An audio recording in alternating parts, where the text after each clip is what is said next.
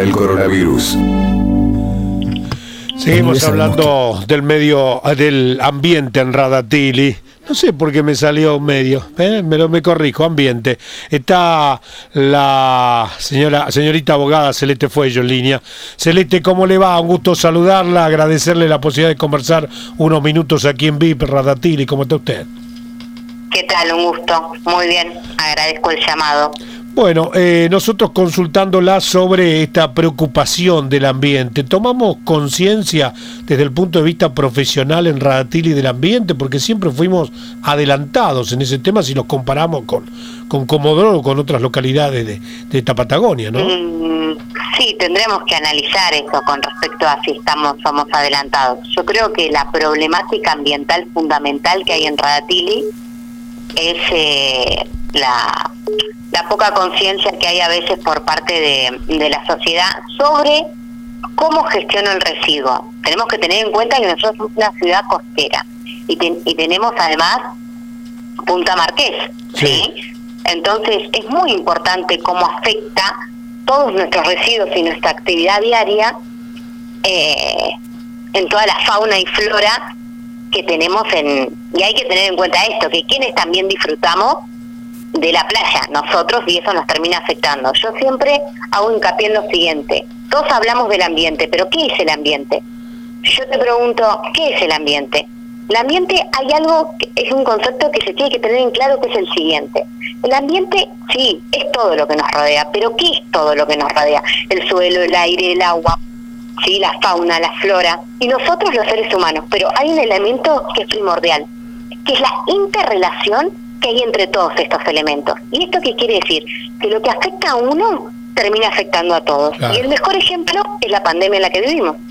Entonces, ¿qué hacemos nosotros como ciudadanos para cuidar el ambiente? Cuando vamos a la playa, generalmente si uno hoy, que la visitamos muchísimo más con respecto, está lleno de residuos, plásticos. El plástico es impresionante cómo afecta a toda la fauna. Hay que tener en cuenta que el plástico es un residuo que no se termina de degradar más. Se transforma en microplásticos que son pequeños plásticos que luego son consumidos por la fauna y por todos los animales y después nosotros consumimos esos animales. Entonces es muy importante tener en cuenta esto también. Bueno, ¿cuál es nuestra responsabilidad como consumidores? ¿Cuál es nuestra responsabilidad como usuarios de los espacios públicos y como elementos fundamentales del ambiente? Fuera de el análisis de las políticas públicas, que por supuesto son primordiales, y es muy importante la educación ambiental. Aún hice hincapié sobre el plástico porque ahora dentro de muy poco se va a prohibir el expendio de envoltorios de polietileno. Claro. Entonces, ¿cuáles son las políticas de Estado y de educación ambiental sobre para la población? Estas políticas, eh, Celeste, estas políticas públicas, por lo que ves, por lo que palpas, ¿están bien? ¿Hay que profundizar más para que tomemos conciencia los vecinos? Yo creo que lo que hay que profundizar es que el ambiente es un tema en el que hace muy poco ha empezado a tomar protagonismo y por supuesto que hay que profundizar, pero primordialmente en la capacitación y en la educación de todos. Todos tenemos que saber que cuando separamos un residuo, y lo llevamos a un punto limpio, ese residuo no va a parar en un relleno sanitario. Y el relleno sanitario, si bien es la mejor disposición final que se le puede dar a un residuo, este, este residuo va a terminar afectando al ambiente porque se va a terminar degradando de forma controlada, pero va a emitir gases de efecto invernadero. Cuando lo llevamos al punto limpio, no. Ese residuo deja de ser residuo y se transforma en un recurso que luego va a ser materia prima para otro producto. Y evitamos toda esa emisión de gases de efecto invernadero durante muchísimos años. Entonces esa es la conciencia ambiental y la educación ambiental que se les debe instruir a todos los ciudadanos. Y especialmente, si bien hay una ley de educación ambiental que se publicó hace muy poco, también desde el municipio ver cómo se puede eh, colaborar en, en, las escuelas de la ciudad para empezar a promover acciones, literalmente acciones. Yo veo que lo eh, hemos organizado junto a otras organizaciones limpiezas de playa, la mayoría son jóvenes los que van y empiezan a tener otra conciencia. Y generalmente el que va y limpia la playa y tiene conciencia de todos los residuos, de cómo afecta eso, empieza a tener otra actitud. No algo de empezar desde algo lúdico, como concursos de qué podemos hacer con los residuos o diferentes cosas, pero es muy importante tener en cuenta las generaciones futuras porque ellas van a ser el futuro. A veces también es mucho más fácil eh, poder llegar, ¿no? Porque tienen otra conciencia. No digo que no, pero tienen ya vienen con otra conciencia. Los veo cómo participan en un montón de actividades. Celeste. es muy importante, sí. Sí, consulta que te hago. Hay una generación, es cierto lo que vos decís que la generación joven o la generación de hasta 30, 35 tiene un, grado de responsabilidad en el ambiente, pero hay otra generación mayor eh, que lo ha tomado, que ambiente ha venido en los últimos 10, 20 años y que todavía le cuesta tomar conciencia de esto que, que nos está contando y del cual como medio nos hacemos eco todos los días, pero me parece a mí que hay una generación grande que le cuesta, no sé si entender, o le cuesta esfuerzo, pero que le cuesta entender que hay que ir al punto y llevar la basura y, distribuirla como corresponde, o por lo menos le cuesta entender, ¿no? Sí, pero porque partimos de la premisa que es la siguiente.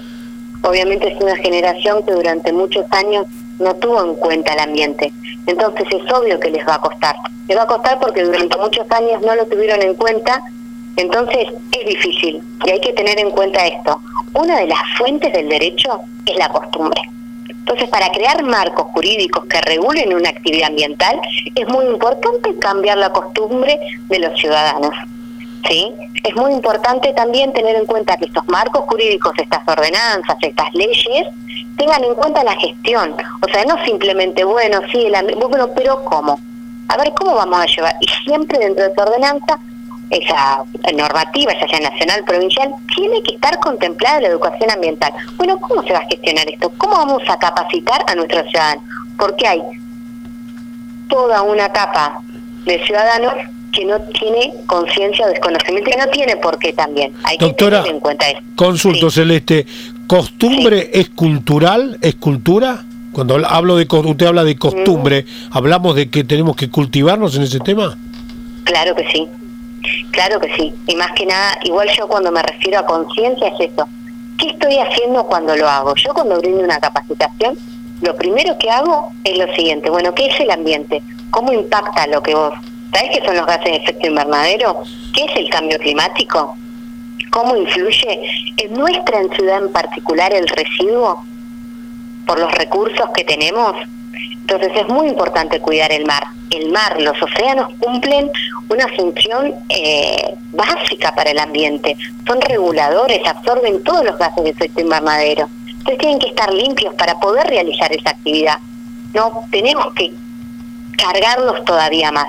Entonces es muy importante crear conciencia, que cuando uno separa el residuo, está cuidando su casa, el lugar en el que vive, qué futuro le quiere dejar a los demás.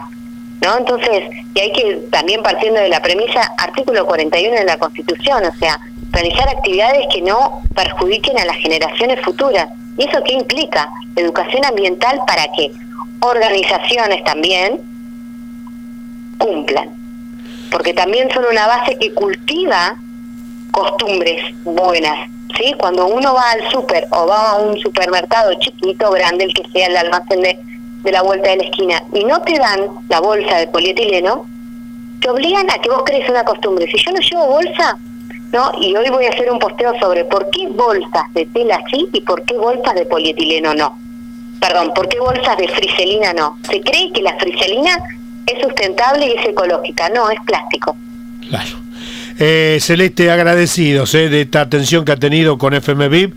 Creo que es muy clara, es muy contundente en sus dichos y esperemos que sirva para que reflexionemos sobre el ambiente y sigamos cultivándonos aún más. Eh. Un beso para usted y muchas gracias. Un saludo. Gracias. tenga buena tarde. Gracias. Celeste Fuello charlando con nosotros, abogada radatilense, sobre el cuidado del ambiente. MM, Alimentos para la Familia. Distribuidor mayorista de representantes oficiales de Lácteos Verónica, carnes y fiambres